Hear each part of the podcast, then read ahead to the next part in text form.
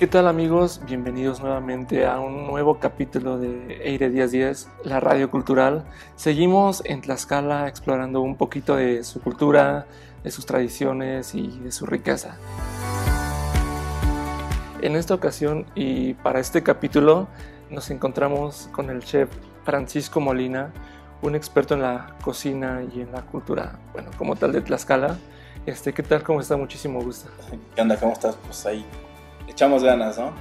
Muchas gracias por aceptarnos la invitación y estar platicando un ratito con nosotros, con la editorial, sobre todo este proceso que tanto te encanta, que es la cocina. ¿Podrías empezar platicando un poquito sobre cómo empezaron tus gustos eh, por la cocina? Eh, básicamente, eh, pues yo no, yo no vengo de una familia de restauranteros, ni mucho menos, ¿no? Mi, gusto pues siempre ha sido pues, por ser dragón, no realmente por, eh, por inspiración en alguien, ¿no? La verdad es que creo que mi gusto ha sido muy genuino en cuanto a que me gusta comer y pues por ende eh, como que también la, la, parte de la cocina, la parte creativa de la cocina me gusta bastante también, ¿no? Entonces, pues así, básicamente yo empecé en la universidad, ¿no? Esos fueron mis primeros pininos en la universidad, a los 18, 17 años. Yo estudié en la Universidad de las Américas. Pero pues como bien se sabe, ¿no? Como en general todas las oficios y profesiones, pues una es cuando uno de repente es estudiante y la verdad es que la vida del día a día es completamente diferente, ¿no? Sí, claro. Entonces, por así decirlo, antes de ingresar a la universidad, ¿no habías tenido como tal un acercamiento directo a la cocina, ya empezar a preparar platillos ahí que se te ocurrían o no, la verdad es que, como te comento, ¿no? Pues realmente ese fue mi primer acercamiento, ¿no? Y, y, yo creo que desde otra perspectiva necesitas realmente que alguien sepa, ¿no? Tener un papá, una mamá que sean cocineros o un restaurante, ¿no? Si no, eh, pues va a ser diferente claramente, ¿no? va a ser muy complicado. Digo, pues yo al final me gustaba la comida y pues también me gustaba cocinar, ¿no? Digo, de repente en mi casa sí intentaba yo hacer algunos platos sencillos, ¿no? Y siempre como que me empezó a interesar desde la prepa, todo eso, ¿no?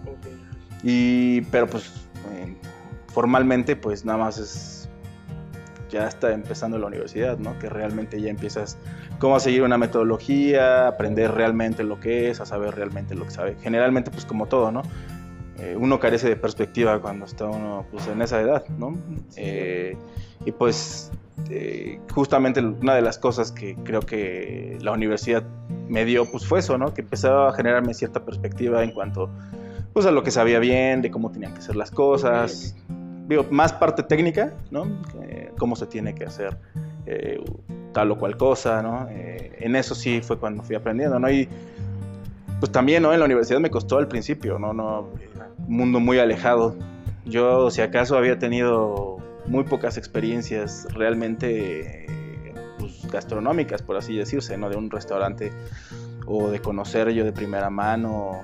La verdad es que era un mundo muy distante al mío, ¿no? Pero la verdad es que mm, creo que sí le atiné, ¿no? Al final de todo. Eh, sí coincidí con todo lo que se refiere a, pues, al tema de la gastronomía, de la cocinada y pues del ambiente del restaurante que también pues eh, es un ambiente diferente, ¿no? El tener un restaurante, ¿no?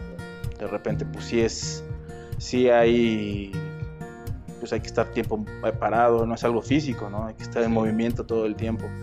Y la verdad es que, pues sí llega a ser de repente desgastante a veces, ¿no? Pero eh, la verdad es que, pues este ambiente siempre me ha gustado y digo, desde ahorita mi perspectiva y ahorita como chef, yo lo que hago realmente, pues también eh, pues ahí son varias cosas, ¿no? No solamente cocinar desde pues, las compras, eh, los platos, etcétera, ¿no? Realmente el cocinar solo es una parte de toda la chamba que se hace en el día a día.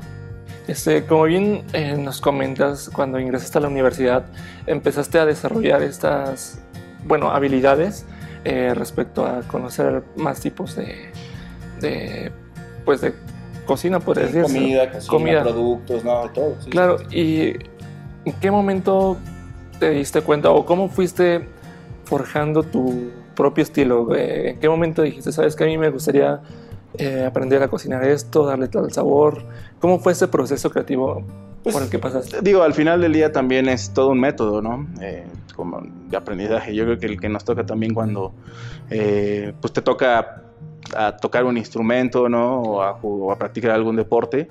Te digo, pues realmente así es.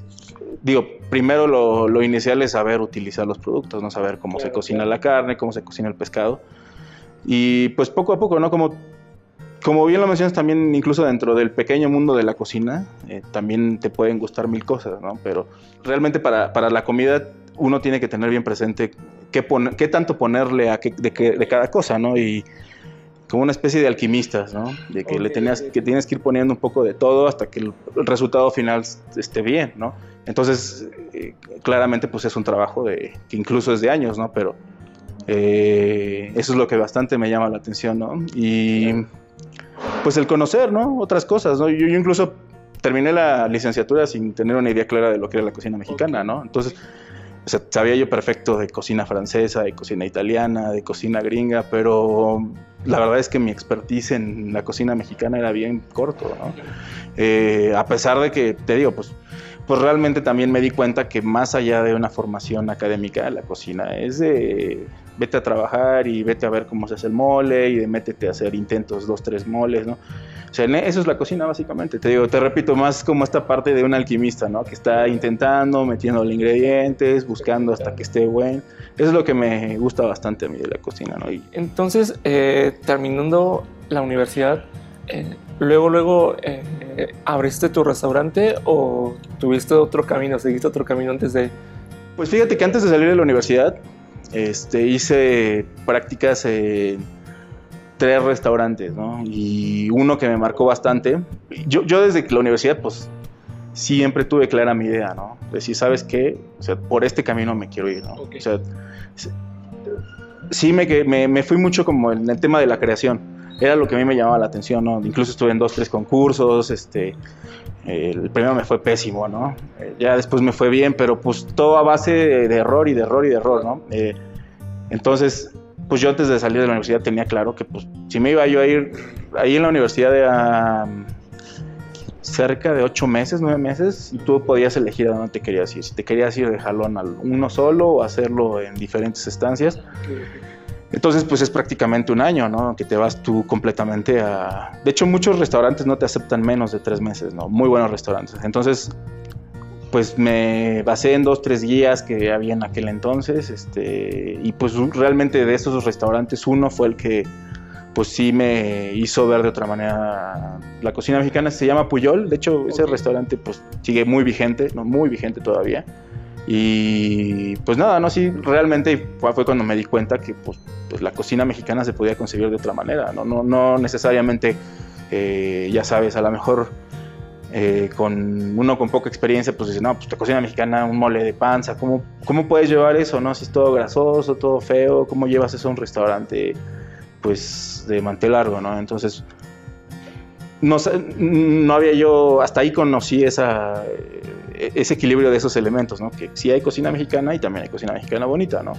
Por ejemplo, hablando un poquito de lo que es la creatividad, lo que comentábamos justamente, en los lugares donde realizaste tus prácticas profesionales, eh, te llegaron o te, tú te sentías limitado creativamente, ya sea que te pusieran a preparar un plato exactamente como estuviese en el menú, como lo tenía preparado el chef, o sí tenías ciertas libertades para pues aprender y experimentar no, un poquito. Pues no, obviamente uno está en la, en la base de la pirámide cuando es uno un practicante, ¿no? La verdad es que tiene uno muy, muy poco peso, la verdad. Y, este, pues con el tema, o sea, yo lo había experimentado más que en concursos, en la universidad, ¿no? Obviamente, pues tú cuando llegas a un restaurante te atienes a lo que ya está el trabajo, ¿no? De hecho, uno llega muy intermitente, ¿no? Realmente tres meses llega uno, prácticamente no es nada de tiempo, ¿no? Cuando está uno en un restaurante. Pero, pues te digo, pues, y más que, me deja, más que me dejaran a mí trabajar, pues a mí más que me dejaran a mí en el tema creativo, yo aprendía yo ahí de ese okay. tema creativo, ¿no? Y pues realmente, te digo, pues e, ese tema... Eh, la, la, la, verdad es que lo que más me llama es más la atención es como eh, pues esta mezcla no entre que sabe rico y que se ve rico no y digo, como en la arquitectura hay mil formas de hacerlo y de verlo, ¿no? Este, pero la verdad es que nosotros lo que nos gusta, evitamos clichés, la verdad, como en todo oficio, como en todo profesión hay muchos clichés de, de ciertas formas de hacer la comida, de ciertas formas... Eso sí, creo que lo que nos ha hecho, pues también un poco sobresalir y que sí nosotros evitamos a toda costa eh, los clichés, ¿no? Como generalmente en este tipo de restaurantes, pues ya, como te digo, ¿no? Como en todo, incluso en la música, ¿no? Alguien empieza a usar una mezcla y todos lo empiezan a usar. La cocina es exactamente lo mismo, ¿no? Y, y la verdad es que como el restaurante se ha hecho mucho de destino, que viene mucha gente de muchas partes a comer, la verdad es que nosotros hemos pues explorado y nos hemos metido bien esa parte, ¿no? De que pues hagamos cosas que no están haciendo en otros lados para que la gente siga viniendo, para seguirles dando un gran motivo para venir, ¿no? Y pues a eso me refiero a uso de productos, técnicas. Y pues aquí en Tlaxcala nos da la, el privilegio de pues, poder utilizar todos estos productos que a lo mejor, pues a lo mejor sí lo pueden utilizar en un restaurante en Polanco o en la Roma, pero pues les va a salir cuatro o cinco veces más caro, ¿no? Entonces, pues tratamos de explotar estos pequeños detalles que nosotros sabemos que tenemos. Ok, hablando ya un poquito más sobre el restaurante, sobre Evoca, eh, leí por ahí que ya han tenido reconocimientos internacionales, han estado en Francia, han sido galardonados. Eh, ¿Cómo fue este proceso para ti desde el inicio de tu restaurante hasta ya llegar a los concursos que tú nos has mencionado? ¿Cómo fue esa experiencia para ti? Pues, pues realmente, digo, uno se va enterando de todos estos tópicos y premios en el camino, ¿no? Realmente a mí lo que me motiva bastante y lo que me gusta bastante, eh, pues que la gente se la pase bien, ¿no? Eso es eso básico, ¿no? Que la gente coma rico y que también pues se sienta bien acogida, que se sienta como en casa, aunque eso suena mucho a cliché, pero la verdad es que es lo que buscamos mucho. Pero pues, pues realmente, te digo, lo que sí hemos tenido claro es que o sea, sí, sí, sí, seguimos como una directriz, ¿no? Que sí queremos hacer las cosas bien, que sí queremos eh, pues hacer buena comida, que queremos hacer un buen servicio, que queremos, digo, del querer al poder a veces está lo difícil, ¿no?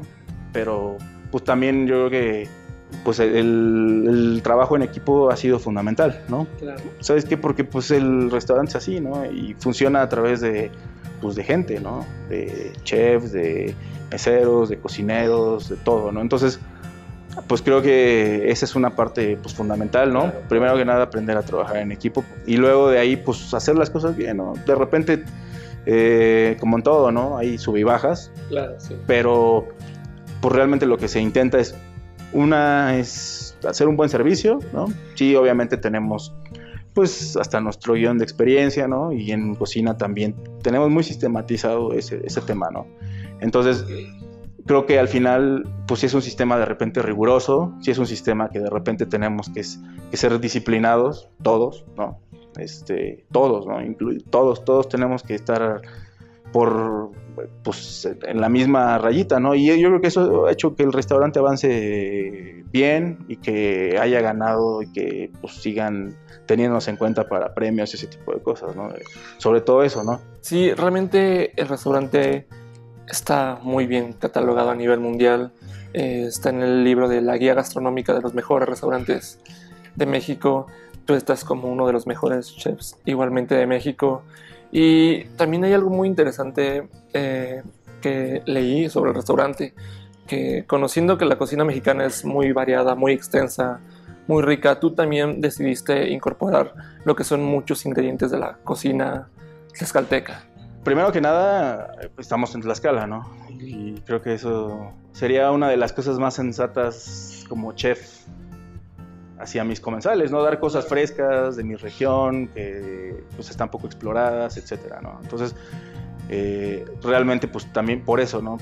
Que sí le damos un, un, un lugar a la cocina tlaxcalteca, pero también lo que intentamos es seguir haciendo estas como mezclas, ¿no? De muchos productos, de muchas cosas.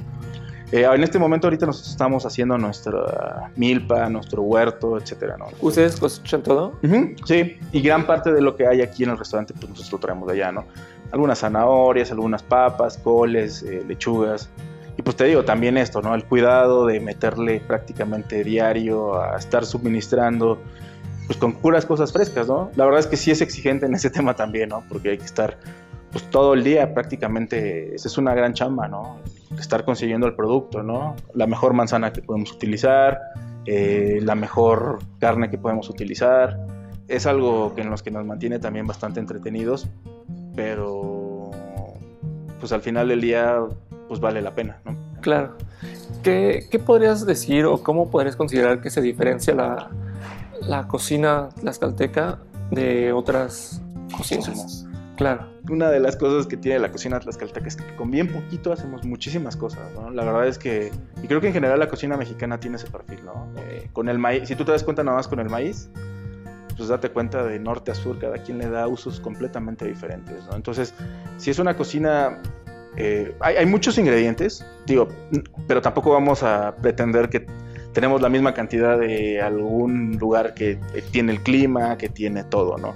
Digo, aquí efectivamente estamos en un lugar que tiende más al frío, ¿no? Y de repente eso choca un poco con, con ciertos tipos de cultivos, ¿no? Que existen los invernaderos, etcétera, ¿no? Pero no somos, realmente no somos reconocidos por ser un estado productor de verduras o así, ¿no?